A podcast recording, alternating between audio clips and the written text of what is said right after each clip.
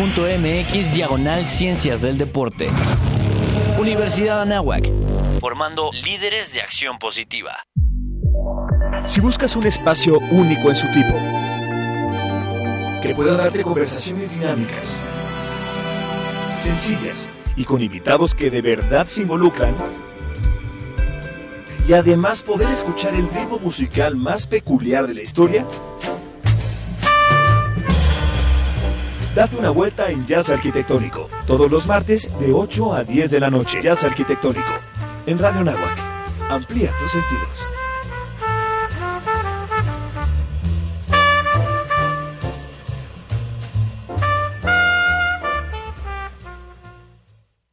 Radio Anáhuac. XEA. H 1670 AM. Radio Anáhuac. Transmitiendo con mil watts de potencia desde la cabina Don Jaime de Aro Caso. En Avenida Universidad Anáhuac número 46, Colonia Lomas Anáhuac, Whisky Luca. Estado de México, una estación universitaria que amplía tus sentidos. Amplía tus sentidos. Radio Nahuac. Hola, soy Alberto Ratia. Carlos Cañas. Ricardo Rangel. Rafael Molina. Marisol Huerta. Daniel Arandía. Oscar Gómez. Los halcones de la banca. Y estás escuchando Halcones Financieros. Atrapa el conocimiento bancario aquí, en Radio Nahuac, 1670 AM. Amplía tus sentidos.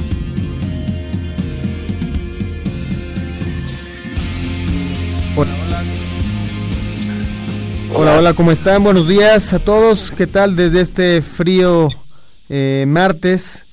Eh, desde la Ciudad de México, martes 23 de octubre. Estamos, como siempre, muy contentos con tener en Halcones Financieros a un gran invitado, un invitadazo de lujo, como diría nuestro querido compañero Alberto Ratia. Este día se encuentra con nosotros Eduardo Morelos, director del programa eh, de Startup Bootcamp FinTech México, que nos va a estar eh, platicando y compartiendo su gran experiencia. Entonces, vamos a empezar el día de hoy con esta gran entrevista. Tenemos en la otra, tenemos en, en, eh, desde el puerto, el hermoso puerto de Veracruz, a nuestro querido amigo Carlos Cañas, que como cada martes se está enlazando para compartirnos también eh, su estancia por allá y además participar como siempre como gran eh, host de este programa de Halcones Financieros. Buenos días amigos, ¿qué tal? Gracias Dani, gracias a todos y Carlos Cañas los saluda amigos, agradeciendo la preferencia que nos brindan cada martes. Oigan, pues si están de acuerdo, soy Alberto Ratia, le pasamos la palabra a Eduardo. Eduardo, ¿cómo estás? Buenos días. Hola Alberto, buenos días. Un, un placer tenerte aquí con nosotros y como siempre el tiempo apremia, aunque tenemos una hora. ¿Qué es Startup Bootcamp FinTech Mexico City? Porque el nombre suena tan importante como la labor que están haciendo. Platícanos, porfa. Muchas gracias, Alberto. Sí, mira, Startup Bootcamp es una organización global eh, que busca fomentar el emprendimiento eh, de la mano de entidades corporativas.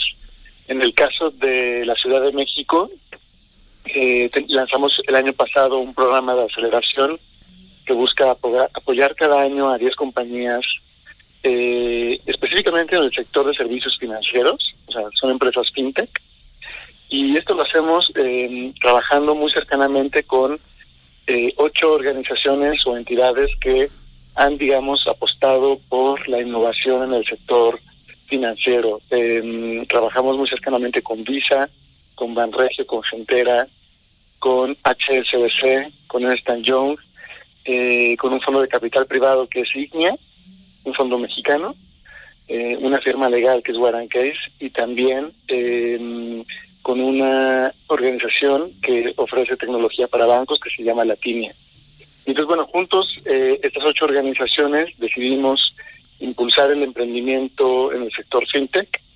Eh, creemos que es un sector que ha estado creciendo de manera sostenida durante los últimos tres a cuatro años y, y, claramente pues hay un montón de oportunidades para que la población tenga acceso a mejores servicios eh, financieros, eh, incrementar el acceso al crédito, fomentar el ahorro, eh, digamos también democratizar algunos otros servicios que no están eh, que no son tan populares ¿no? entre la población como eh, la inversión, eh, la gestión patrimonial, los seguros.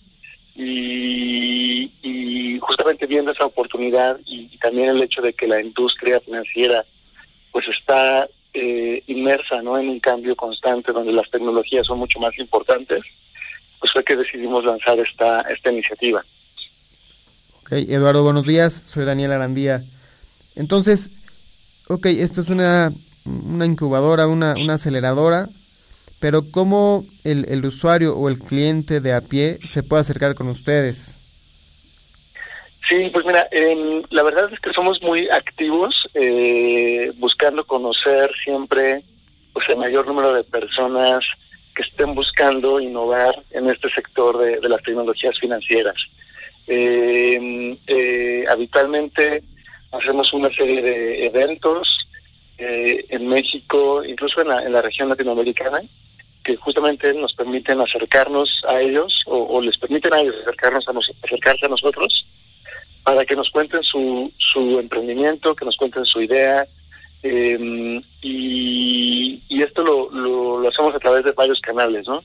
Tenemos obviamente nuestras redes sociales, eh, en Twitter, eh, arroba SBC Fintech, por ejemplo, o también en Facebook eh, nos pueden escribir para estar en contacto con nosotros.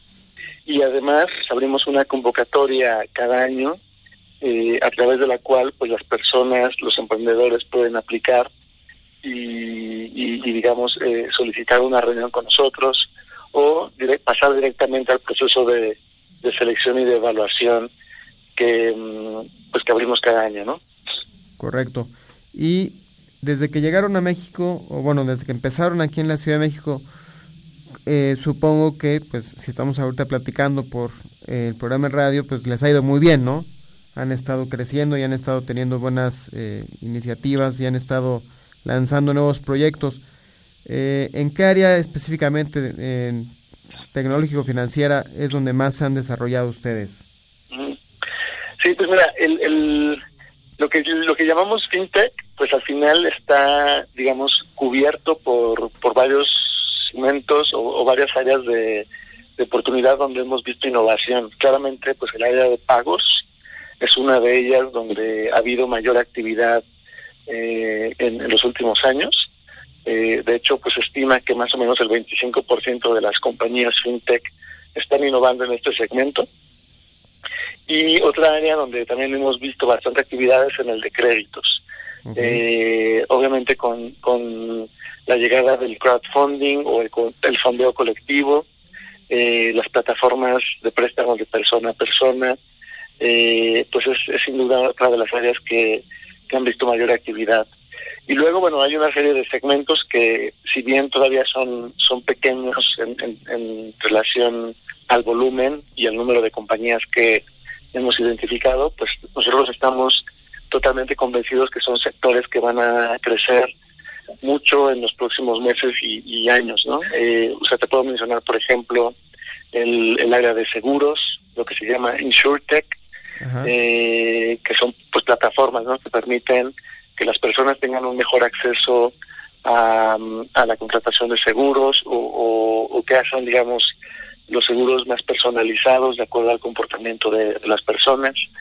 Eh, también hemos visto actividades recientes en áreas como la de identidad. Eh, pues obviamente lo sabemos, ¿no? Que, que para el sector financiero esto es un tema crítico, donde sea, sea posible identificar eh, claramente pues quién es el cliente, eh, quién está abriendo una cuenta de banco, por ejemplo, quién está em, eh, aportando ¿no? dinero para mm, pues para inversiones por ejemplo y, que pueda haber un conocimiento perfecto de, estas personas no obviamente también el evitar fraudes es, sin duda importante y, pues sí que hemos visto mayor innovación en, estas áreas eh, pero de forma más reciente. Quizás no son los sectores más más grandes hoy en día pero son los que más pueden crecer hacia el futuro no correcto correcto Oye, entonces, si uno, vamos a ver, si una persona llega con una idea tal cual,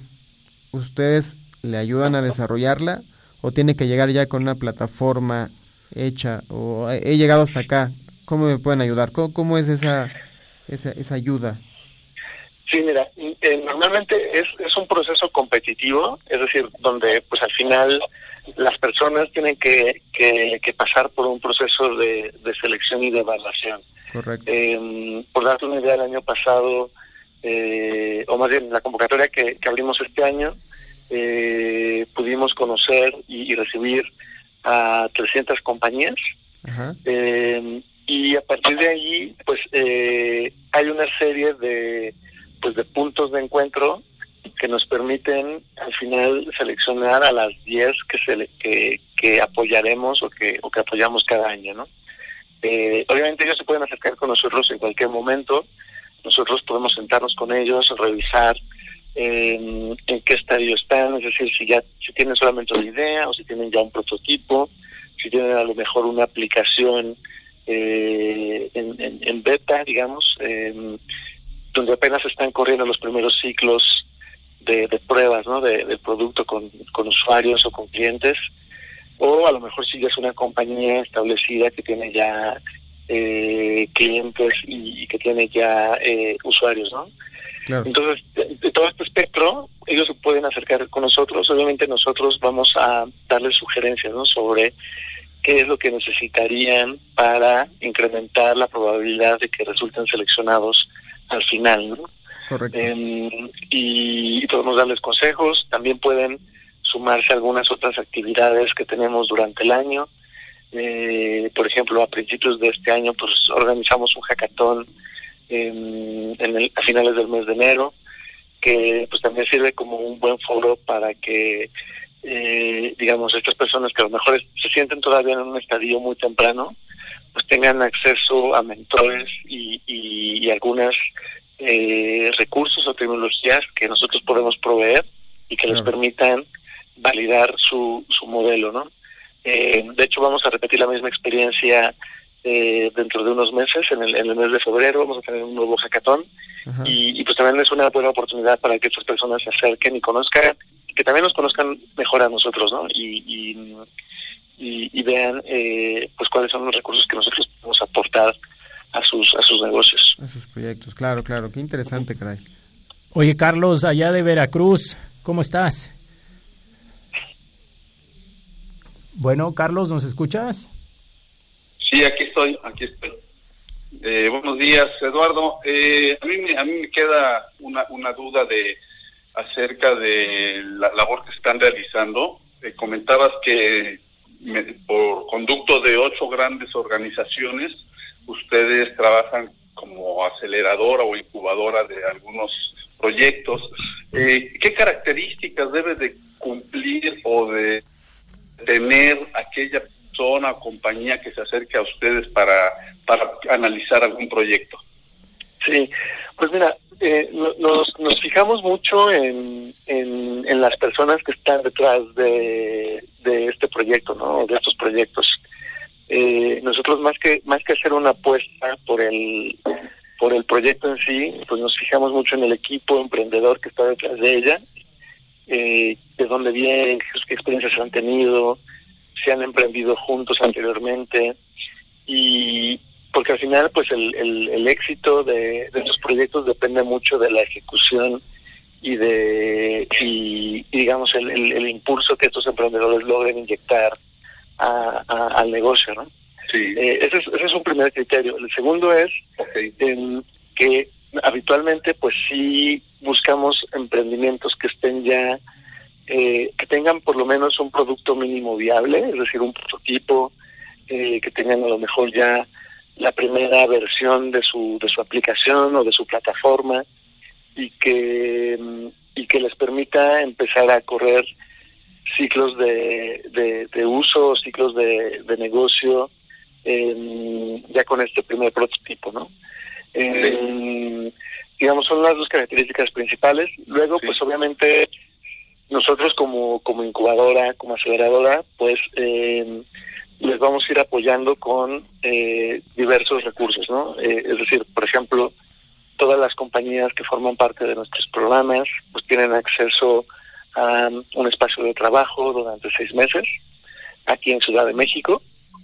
eh, también hacemos una aportación en efectivo en las compañías de 16.500 dólares, que es básicamente capital de trabajo. también obviamente está la oportunidad de que ellos conozcan y trabajen de cerca con estas eh, organizaciones que comentaba, eh, que son organizaciones del, sector financiero y, y, que eventualmente pues pueden traer expertos y pueden traer eh, más recursos a, la mesa, ¿no? Que les permitan a los emprendedores avanzar más rápido con sus negocios. Y, además, bueno, tenemos algunos otros beneficios, como por ejemplo, pues el, acceso a, a, créditos eh, en la nube de, Amazon. Obviamente, pues muchas de estas plataformas son digitales, tienen viven viven en, servidores, ¿no? En, la nube. Sí. Y, y pues esto al final eh, les les permite digamos, disminuir el gasto que ellos hacen en los primeros meses, que son los más importantes, ¿no? Donde pues siempre el capital es escaso y, y, y, al final pues estos recursos hacen la diferencia entre que puedan ellos eh, dar pasos más acelerados para su, negocio, ¿no? Ok. Pues de alguna forma ustedes les ayudan a atraer capital. Sí, así es. De hecho, o sea, bueno, nosotros nos convertimos en socios de las compañías, eh, nosotros invertimos en todas ellas, pero además, pues eh, sabemos que todas estas compañías tienen necesidades importantes de capital, entonces también les ayudamos a entrar en contacto con otros fondos de inversión, con otras organizaciones que pueden aportar estos recursos financieros y les ayudamos a eh, pues levantar sus primeras rondas de capital, ¿no? Por darte un dato de la primera generación donde tuvimos 11 compañías, eh, siete de ellas levantaron capital posterior al programa de aceleración, ¿no? Ya sea con ángeles inversionistas, con fondos de inversión y, y pues sin duda es una de las de las actividades donde más nos involucramos para, para procurar que esto pase, ¿no? Ok.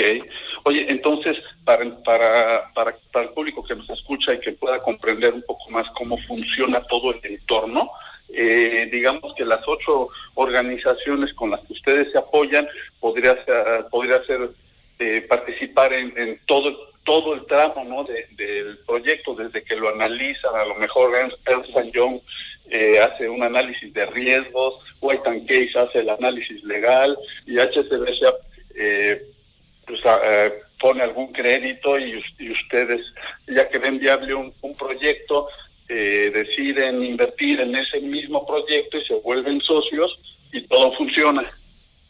Es, es, es, así. Eh, fíjate que nosotros em, hemos visto que estas ocho organizaciones que están impulsando el programa pues, realmente se involucran desde las fases iniciales, ¿no? es decir, el mismo diseño de la convocatoria, luego el filtrado y la evaluación de los proyectos, la selección de los proyectos, em, y, justamente son ellos los que al final seleccionan a los 10 emprendimientos que apoyamos cada año. Obviamente de la mano de, o sea, de, o sea, en conjunto con nosotros, pero pues al final cada uno, cada uno de ellos tiene una voz eh, en este pues, comité de, selección que, que al final es quien decide cuáles son los proyectos que son eh, elegidos ¿no? para formar parte de, la aceleradora. Oye, Eduardo, perdón, que te, perdón que te interrumpa porque nos quedan 30 segundos.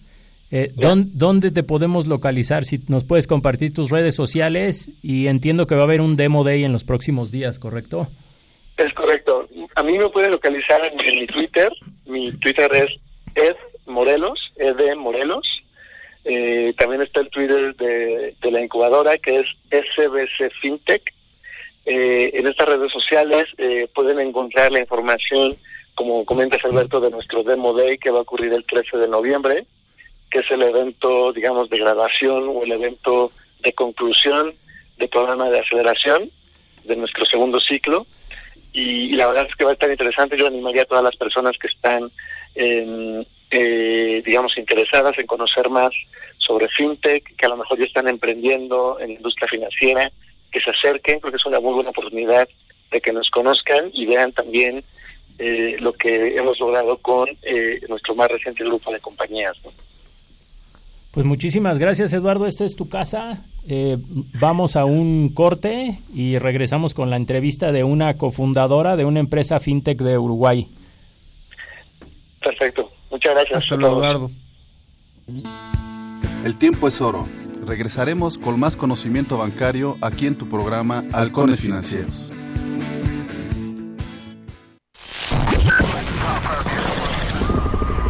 Hay momentos en varios días de tu semana que no buscas otra cosa que entretenerte. Y créeme que es realmente reconfortante cuando logras desconectarte por un momento del mundo tan agitado que vivimos a diario. Datos curiosos, notas divertidas y buena música lo puedes encontrar en la última parada. En la última parada. En la última parada. Todos los miércoles de 7 a 8 de la noche en la última parada. Son muchos años que pasaron sin decirte quiero. Amplía tus sentidos. Y en verdad te quiero. Pero encuentro formas de engañar mi corazón. Son muchos años que pasaron sin robarte un beso.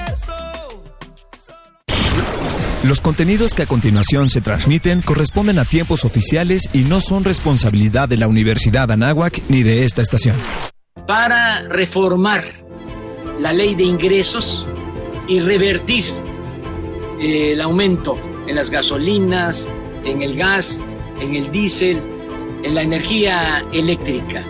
Se puede modificar la ley de ingresos. Lo pueden hacer los diputados. Andrés Manuel, aquí están los votos de Movimiento Ciudadano para darle reversa al gasolinazo. Movimiento Ciudadano. Mejoramos los trenes de carga, que ahora son más eficientes y a menor costo. Un ejemplo es el nuevo libramiento ferroviario de Durango de 26.6 kilómetros y tres interconexiones, que agiliza la circulación y aumenta la seguridad al evitar el paso del tren por la ciudad. Así, Durango es ya un relevante punto logístico en el noroeste del país que beneficia la economía regional y genera empleos. Unidos haremos que lo bueno siga contando. SCT, Gobierno El calendario que utilizamos actualmente tiene su origen en la antigua Roma. El emperador romano Julio César fue quien implantó el calendario juliano en el año 46 a.C.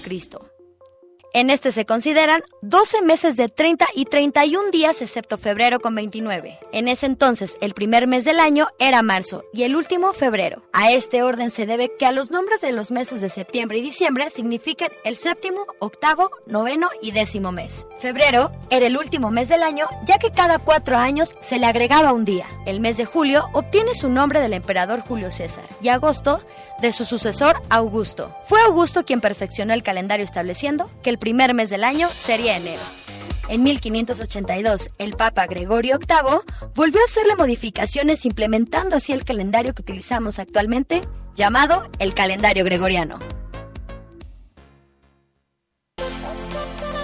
Los halcones financieros están aterrizando aquí en Radio Anáhuac 1670 AM. Amplía tus sentidos.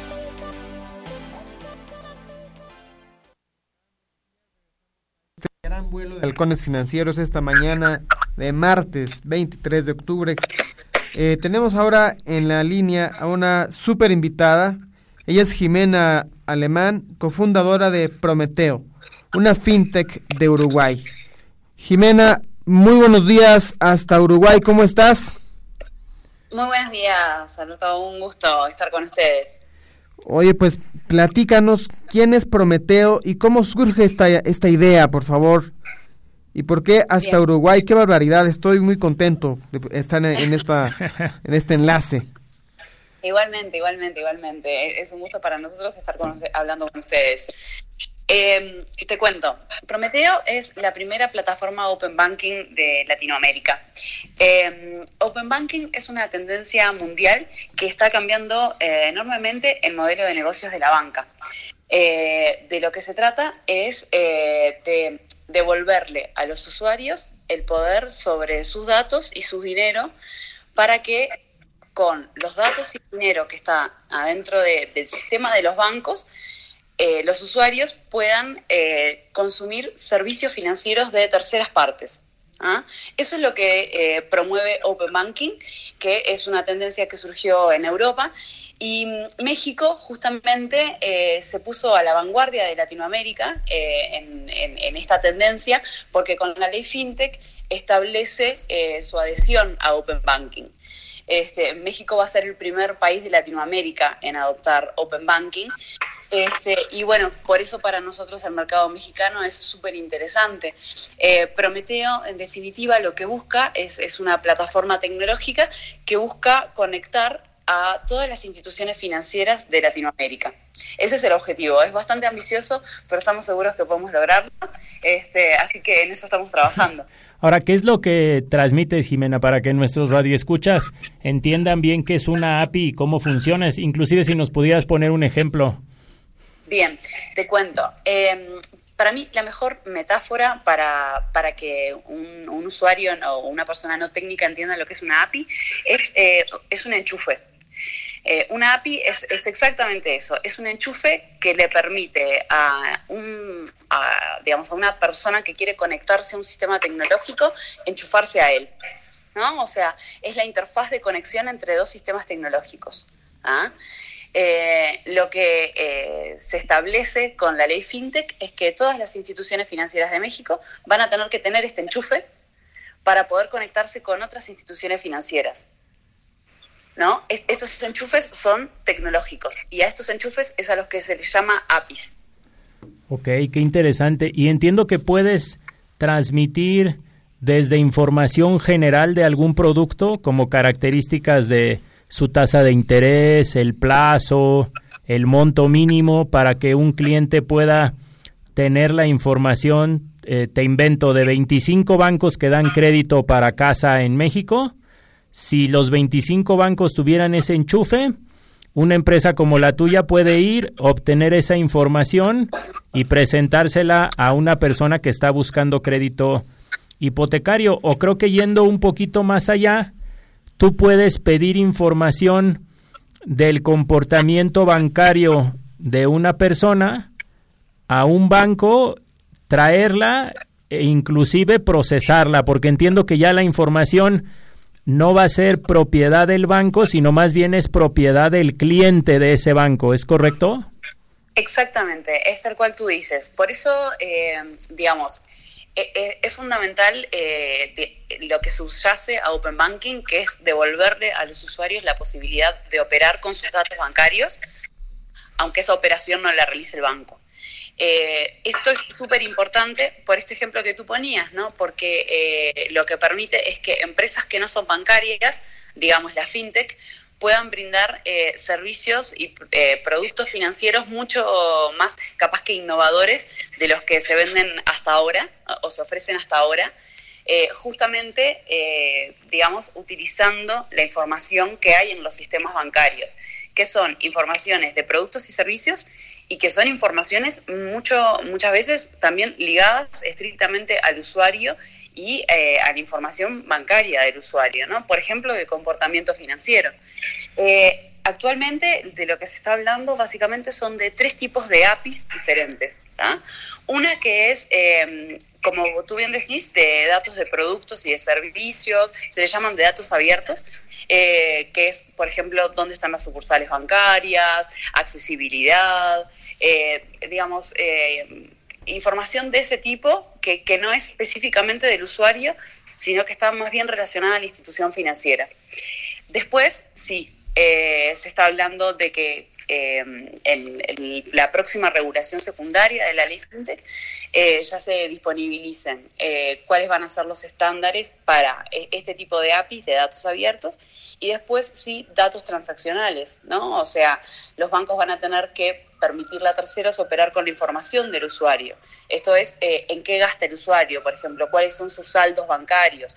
Obviamente todo esto siempre con la autorización del usuario, eh, eso, es fundamental.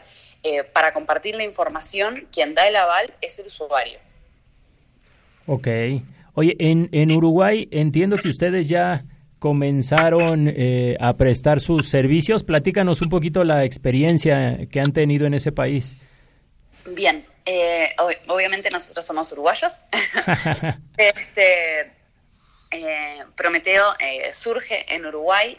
nosotros somos una, una, empresa, hace cuatro años que estamos operando en el mercado y Prometeo es nuestro tercer producto de, de, fintech, digamos. El primero fue una billetera electrónica y el segundo fue un gerente de finanzas personales.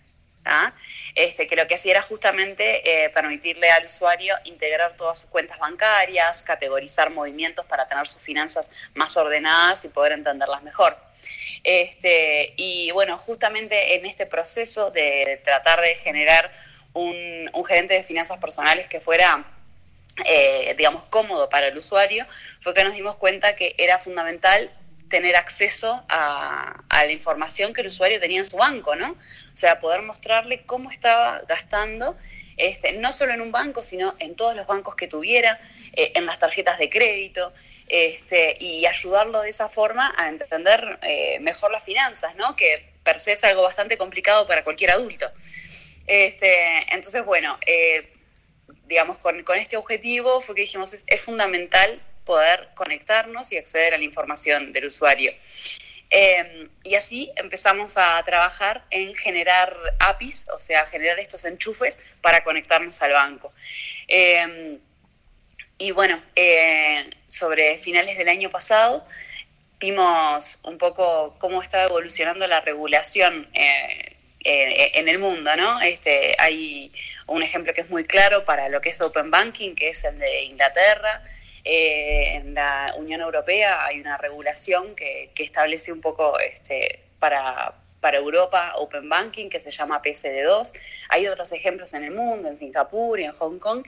Y bueno, y este, nos enteramos que, justamente la ley FinTech establecía eh, en uno de los artículos que México adhería a Open Banking eh, y dijimos, bueno, este es el momento de empezar a trabajar un poco más en eh, esta plataforma que queremos construir de, APIs para conectar a las instituciones financieras de América Latina. Y, bueno, este, nos empezamos a, a, embarcar eh, en el desarrollo ya formal y súper concentrados de esta plataforma que es Prometeo. Oye, qué interesante. Tenemos un locutor que está en Veracruz, se llama Carlos Cañas. Carlos, ¿quieres preguntarle algo aprovechando que Jimena está con nosotros? Muchas gracias, Beto. Sí, ¿qué tal, Jimena? Me da mucho gusto que estés con nosotros en el programa. Un gusto, muchas gracias. Bienvenida.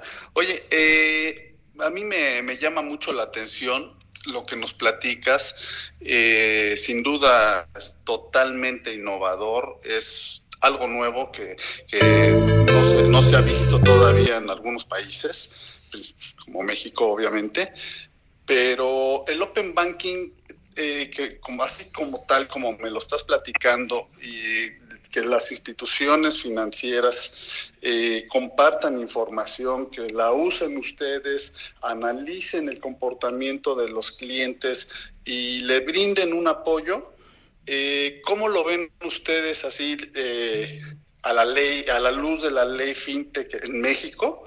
Que, y la regulación, toda la regulación, a mí me llama mucho la atención la regulación de, de nuestro país, ¿Cómo ven ustedes que pueda ser viable el Open Banking? Porque principalmente con, el uso de, datos personales de los clientes y la responsabilidad que tienen las instituciones de, financieras en México de resguardarlos. Bien, eh, es súper interesante lo que tú comentas. Eh, hay varias partes, digamos, a, tu pregunta. Eh, a mí me parece que Open Banking realmente es, una oportunidad enorme y realmente me, siempre felicito muchísimo al, gobierno y a las autoridades de la ley FinTech por haber tenido esta iniciativa, porque realmente Open Banking es un dinamizador de lo que es el, sector financiero. Eh, realmente le abre muchísimo la cancha a las instituciones eh, financieras no tradicionales a este, poder efectivamente brindar mejores y productos, eh, productos y servicios financieros y en muchos casos trabajar muchísimo en lo que es inclusión, ¿no?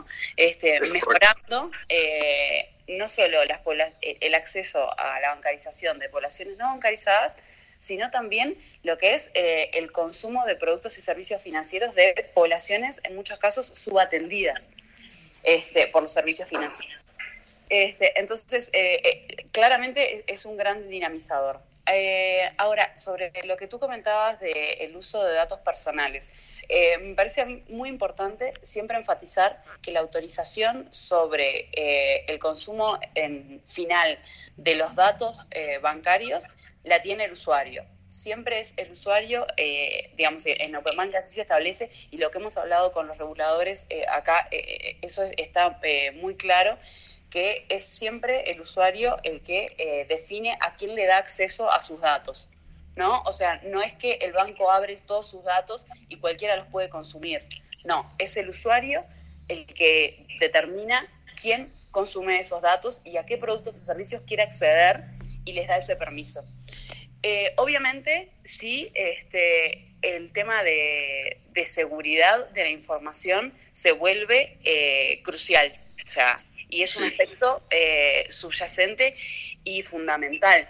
en nuestro caso es algo a lo que le ponemos un cuidado extremo nuestra plataforma tiene un nivel de seguridad bancario desde que se creó y en nuestro equipo tenemos especialistas en seguridad informática que vienen asesorando al, sector financiero desde hace más de 10 años. Entonces, realmente para nosotros eso es, es algo clave, ¿no? Este, sin duda. Sin duda. Y por eso también creemos que plataformas como la, como la nuestra tienen un gran valor en, este ecosistema donde Open Banking recién se está empezando a desarrollar.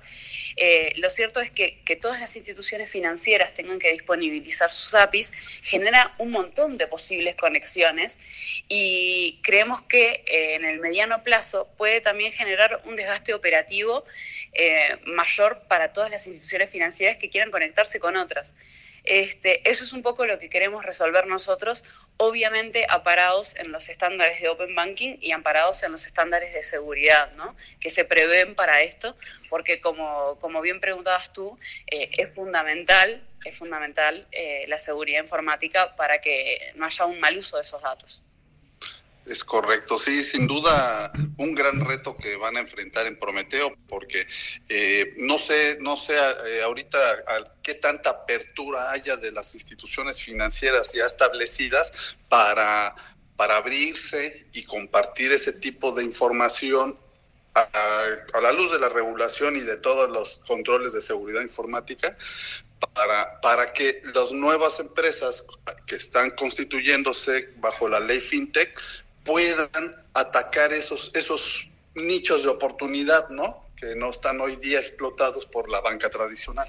Sí, eh, exacto. La verdad es que eh, nosotros hemos trabajado mucho en estos últimos meses en México, este, detectando justamente, eh, bueno, digamos, qué tan madura está estaba la regulación, eh, qué tan maduro está el ecosistema, cuál es la opinión de los bancos, cuál es la, opinión de otras instituciones financieras, ¿no? Las OFOMS, las OFIPOS, que también están amparados por la ley.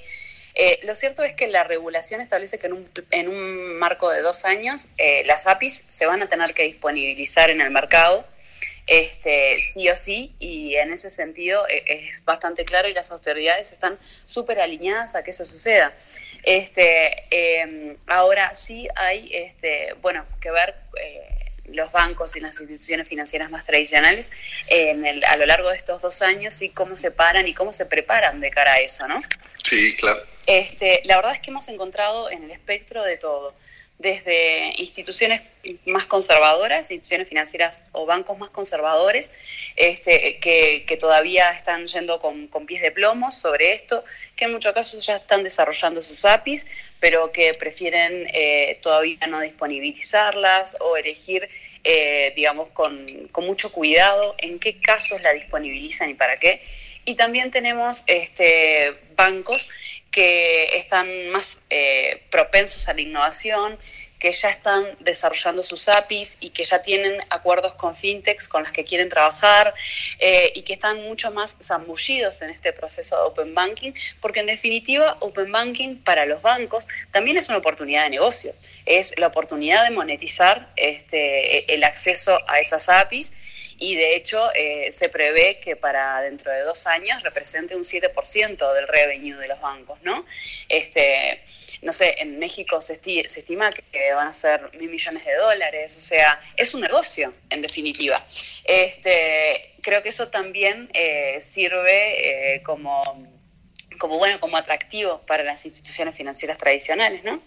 Claro, claro. Oye, claro, porque las... Sí, adelante, Beto. No, no, adelante Carlos, nos queda ah, un minuto, minuto y medio, sí. Solo iba a decir que las instituciones financieras tradicionales ahora eh, que estaban, estaban en un estado de confort, ahora ven eh, con, un gran reto para, para modificarse y, y, mutar, ¿no? Eh, de acuerdo al, a, los temas novedosos de la ley FinTech. Sí, Sí, realmente, y eso es muy, muy notorio. Eh, hay como una inquietud en, en, todo el ecosistema financiero bancario mexicano eh, sobre lo que es innovación, sobre lo que es fintech, este, y yo creo que eso es un gran indicio, ¿no? Este, me parece que, que realmente el ecosistema va a, madurar muchísimo, que van a surgir eh, realmente nuevas alianzas, este, nuevos negocios que van a hacer que, que bueno, que en definitiva el sistema mexicano este, financiero funcione mejor, más abierto este, y mucha más gente tenga acceso a, los productos y servicios financieros que hay aquí. Oye, Jimena, muchísimas gracias. Solamente te, te preguntaremos tus redes sociales, en dónde te podrían contactar. Bien, bueno, eh, tengo mis redes sociales empresariales y las que es la de Qualia, Qualia es la empresa con Q, eh, Qualia FinTech en Twitter y en Twitter Cime Alemán. Ok, pues muchísimas gracias Jimena. Vamos a un corte, pero regresamos. Muchas gracias Jimena. Muchísimas gracias a ustedes por haberme El tiempo es oro. Regresaremos con más conocimiento bancario aquí en tu programa Halcones Financieros. Conocer nuestra misión es fortalecer nuestra identidad. Por ello, te invitamos a cursar el Diplomado en Misión e Identidad Anáhuac. Será una experiencia única que te permitirá participar de una mejor manera en la formación de grandes líderes y mejores personas. Diplomado en Misión e Identidad Anáhuac. Universidad Anáhuac, formando líderes de acción positiva. El Instituto de Salud Pública Anáhuac informa. En caso de dolor, fiebre u otra sintomatología, recuerda acudir a tu médico. No te automediques. esto es La Sobremesa. La Sobremesa un espacio dedicado a la sustentabilidad y los aspectos más importantes de la responsabilidad social. Súmate a nuestra causa, infórmate y mantente a la vanguardia con nuestros contenidos. Todos los miércoles de 2 a 3 de la tarde a través de Radio Nahuac 1670 AM. Amplía tus sentidos. Pinterest es una página de internet que permite a los usuarios compartir, crear e incluso administrar tableros personalizados de distintos temas como eventos, hobbies, modas y mucho más. Se ha dicho que la misión de Pinterest es contactar al mundo a través de los intereses en común. Este sitio es financiado por un pequeño grupo de empresarios.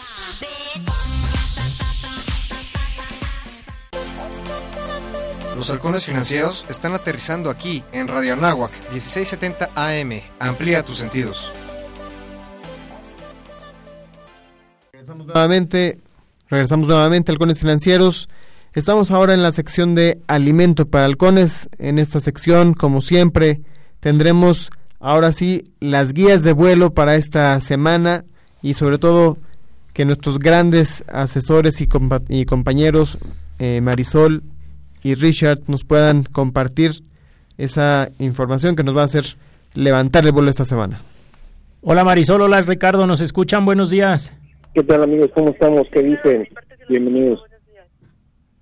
Eh, se me hace que voy a enlazar a Ricardo al celular también, porque si no, no te escucha ni a ti Marisol ni a ti Carlos. ¿Podríamos empezar contigo Marisol? ¿Se vale? Empezamos, empezamos con Marisol todas las semanas, digo, yo estaría iniciando con la parte de mercados y lo que está ahorita moviendo las operaciones. Este ha sido una semana un tanto volátil para los mercados, la situación y las tensiones continúan en las operaciones financieras y lo que hemos visto es una bolsa, al menos la de México, que no da y la de Estados Unidos que repunta y luego no repunta. Eh, la semana anterior... Eh,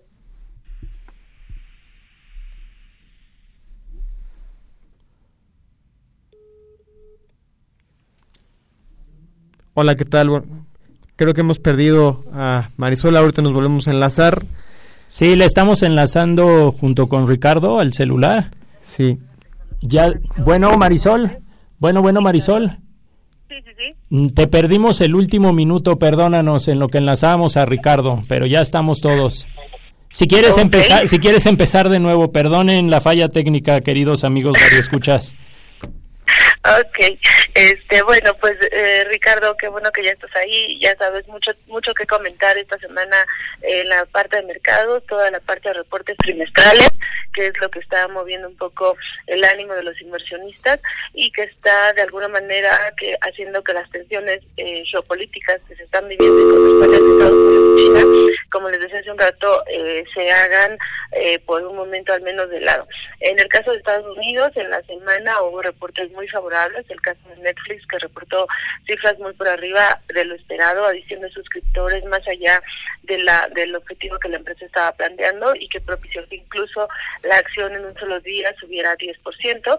Esta semana hay mucha expectación por los reportes que, que vienen del tema de de Amazon que también estaría reportando y la parte de Google en donde se estaría esperando que esto pudiera impulsar o dar aliento a los mercados. En temas de reportes, los inversionistas están esperando que las ganancias en este tercer trimestre del año también sean positivas, sean alrededor de doble dígito, arriba de o cercanas al 20% en el tema de utilidades eh, y por lo cual, bueno, pues estarían un tanto optimistas de permanecer los inversionistas en las bolsas de Estados Unidos, aunque como les señalo, las presiones que, sigue ejerciendo Estados Unidos en el tema comercial con China y China, que también es un mercado que está teniendo eh, vaivenes, eh, se van a mantener. China en esta semana o el día de ayer, para ser exactos, anunció medidas de impulso a sus empresas, dado los efectos que puedan tener por los impuestos, por los aranceles que está poniendo Estados Unidos a los productos. Entonces, eh, es provocó que la bolsa ayer en China subiera 4%, pero bueno, el día de hoy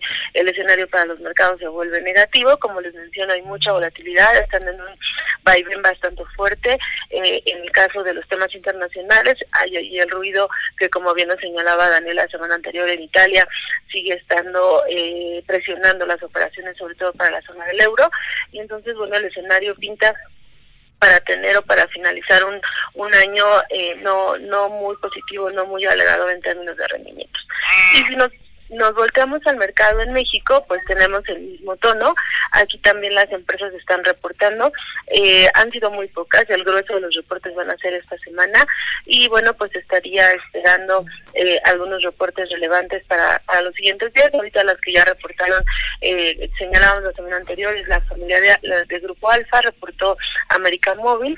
Y bueno, el día de ayer tuvimos reportes importantes, eh, como fue el caso de Liverpool, como también empresas como Que en el caso de Lala ya Ricardo, que la conoce bastante bien, pues sigue decepcionando al mercado, a pesar de que sus ingresos crecieron 20%, la utilidad de la empresa sigue cayendo, diversos temas, en este caso está mencionando problemas en Centroamérica, y bueno, el tema de Brasil que no que no logra avanzar, entonces esta emisora pues hay que seguir teniéndola con mucho cuidado. Empresas que están reportando positivamente, entre ellas tenemos a Walmart, Walmart sigue sorprendiendo positivamente a una rentabilidad bastante buena sigue ganando mercado. Y obvio esto va en detrimento de algunas otras compañías, como es el caso de Soriana, que Soriana, pues bueno, ya reportó caída en sus niveles de utilidad de operación, eh, está perdiendo mercado, está señalando problemas de abastos, entonces, bueno, problemas bastante fuertes para, para estas empresas. Y, y bueno, este es el tema de reportes, no sé Ricardo que nos quiera comentar, hubo eventos interesantes en bolsa esta semana también. Sí, precisamente, fíjate, ahorita lo que comentas, Marisol, pues ha reportado el 34.3 eh, de la muestra del Standard Poor's y este y vaya, como bien lo mencionas, el 33% este pues han presentado un mejor de lo estimado, el 50% pues se ha mantenido en línea con las expectativas que estaban esperando los analistas y el 17% pues debajo del estimado de los niveles de EBITDA, ¿no? Recordemos que el nivel de EBITDA pues mide muy bien la, la eficiencia como se administran los negocios. Y pues precisamente dando pie a este a la muestra del Standard Poor's pues este cumplió este pasado jueves 40 años 40 años de estar operando en el mercado. Estuvimos ahí en el evento este pues, todas las empresas que cotizan en bolsa y que pues más bien que no cotizan en bolsa que forman parte de este eh, de este índice. Pues recordemos que es de gran importancia ahorita en el mercado este y es referente para eh, marcar la economía de México. Yo creo que ahorita este, tenemos en puerta eh, varias eh, eh, varios temas, sobre todo en, en materia de que, que, mueven el mercado, como lo has dicho, o sea, tenemos posiciones geopolíticas y sobre todo en el, en el tema en México, relacionado al aeropuerto internacional de la Ciudad de México, se han calentado mucho los ánimos respecto a si es viable, si no es viable, conforme yo creo que se vaya acercando esta dichosa consulta este pues vaya eh, el, mercado se va a poner muy nervioso. Entonces pues, tendremos que el, ahorita lo estamos viendo más bien este se está descontando. Creo que la otra cuestión geopolítica es la cuestión de los migrantes. Se ha hablado en algunas ocasiones que pudiera estar comprometiendo la firma del tratado del TLC. Sin embargo, pues este eh, todo son son ahorita especulaciones totalmente y pues vaya, eh, yo creo que esperaríamos en un panorama de riesgos, yo creo que eh, la cuestión energética, ya que Morena presentó una iniciativa para el la autonomía de la Comisión Nacional de Hidrocarburos y esto pues este le pega para la aprobación de las leyes de la Comisión Reguladora de Energía. Esto yo creo que es muy importante porque pues este ahorita con el, tema de la calificación de Pemex es como eh, querer invertir más dinero en algo que pues vaya su viabilidad financiera no es la que están esperando los, los inversionistas y sobre todo los analistas de riesgo. Recordemos que la semana pasada hubo un ajuste en la calificación. Yo creo que en la otra cuestión de, de los riesgos que estamos detectando nosotros es el aumento, el aumento del activismo este, sindical. Esto debido a que se ha, el, el día de ayer, antier, perdón, este eh, se ha aumentado el número de, iniciativas con las que el Congreso va a impulsar la democracia sindical y los derechos de negociación colectiva y esto pues es una opción que incorpora a los empresarios para la legislación.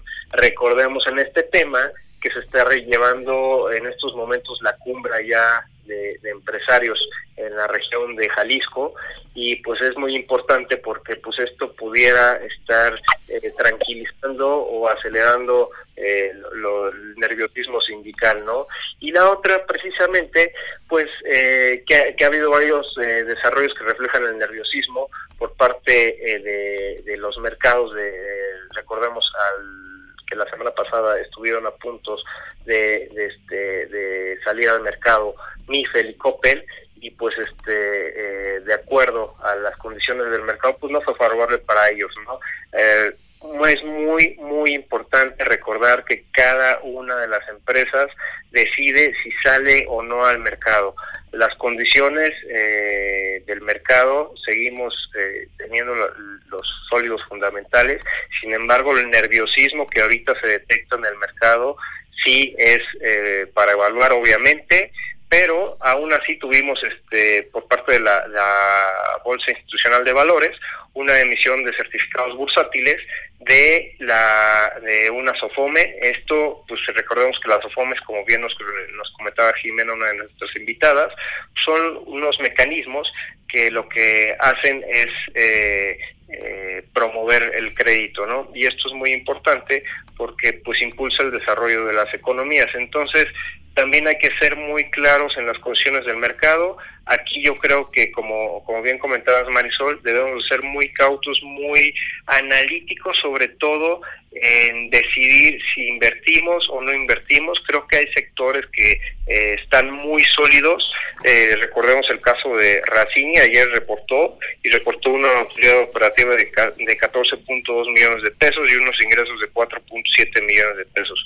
Racini ha estado eh, eh, en la parte pues precisamente de, de, los temas como lo es el TLC y como lo son las implicaciones del precio del acero. Y sin embargo pues bueno reportó buenos números no exacto, yo, creo que eso es eso, eso es lo que lo que vemos en los mercados Marisol. No sé tú qué opinas No, no, yo creo que mencionaste bastantes temas y, y, y como bien señalas de riesgos y nosotros eh, nos ponemos a ver el mercado, cómo le ha ido en el año, ya decíamos la semana anterior, o sea, trae una, el mercado en México trae una caída de 5%, entonces sí no ha sido la mejor opción de inversión este año. Y bueno, pues lo que viene, pues tampoco nos está señalando que pueda tener un buen desempeño para el cierre de año, eh, justamente estos riesgos que, que bien mencionas, todo el tema del tratado de, de perdón, de la, la parte de la por, por la parte del aeropuerto, la, la baja en calificación a Pemex, son temas que, que van a estar pesando en las operaciones.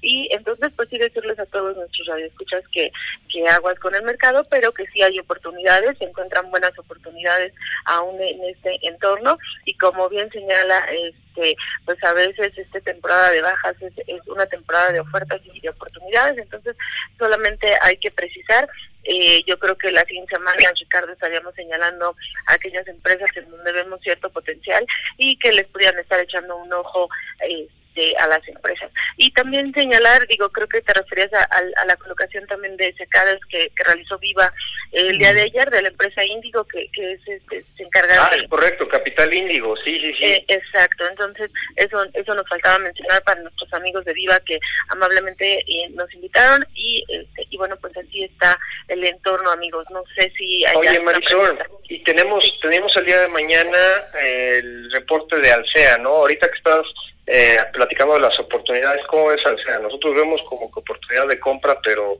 no sé tú cómo la ves. Pues mira, las cifras no van a venir tan buenas, pero la empresa ha bajado mucho. Recuerda que acaba de anunciar justo que, va a entrar a, a, la parte con Starbucks, le dieron la licencia para estar operando en Europa, aunque están a un mercado atractivo, bueno, es un mercado que está lejano.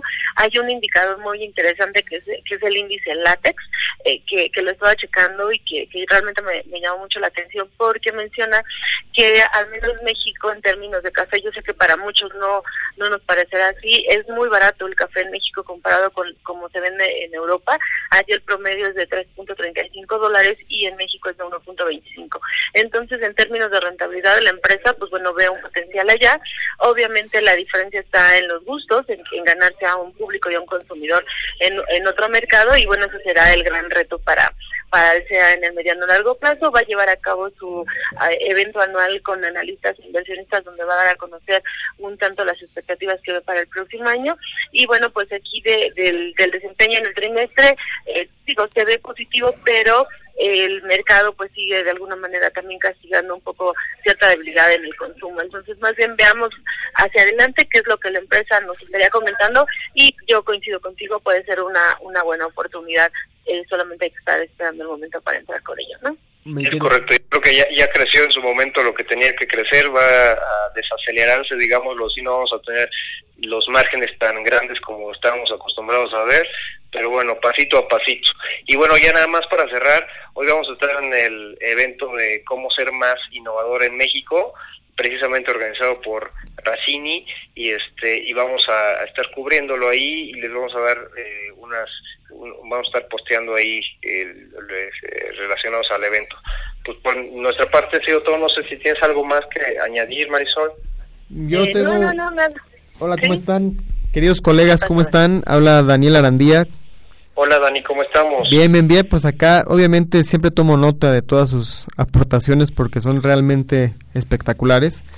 Gracias, Dani. Con respecto al tema geopolítico a nivel global, por ejemplo, está el tema de Europa que venimos platicando Marisol y un servidor, pues eh, Italia todavía no se arregla. Alemania está pagando los platos rotos de todo el desastre que viven en la zona euro. Las tasas están por los suelos. Eh, hace una semana vivíamos unos, unas, unos incrementos en tasas de los bonos a 10 años en Estados Unidos.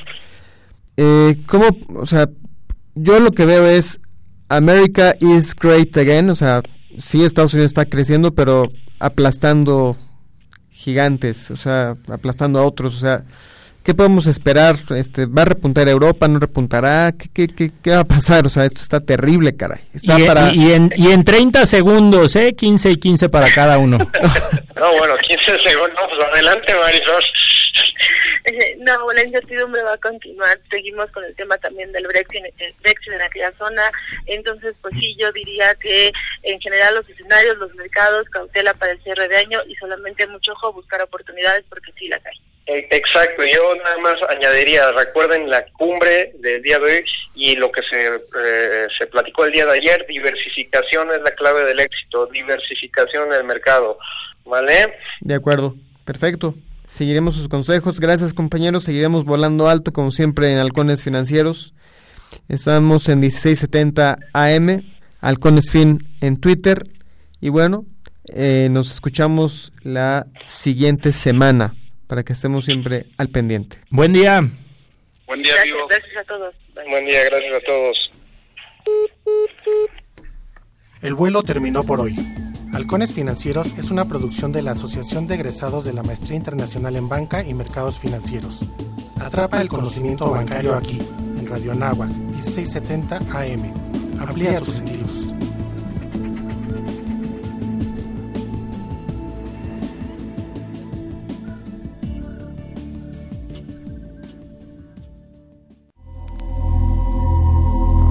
¿Sabías que la Universidad Anáhuac ofrece la licenciatura en biotecnología? La licenciatura en biotecnología brinda un enfoque médico, farmacéutico y de alimentos que te preparan para enfrentar los problemas de salud que aquejan a nuestra población. Podrás diseñar y elaborar nuevas terapias, fármacos y alimentos que auxilien a la población trabajando en equipos multidisciplinarios. Te prepararás para incursionar en el ambiente científico y desarrollar productos y estrategias transferibles a la sociedad en la que te desenvuelves. Visita nuestro sitio de internet www.anahuac.mx diagonal Ciencias de la Salud. Universidad Anáhuac, formando líderes de acción positiva. Formando líderes de acción positiva.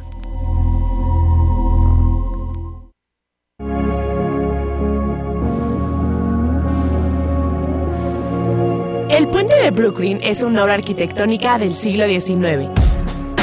You and I were meant to be, ain't no doubt about it.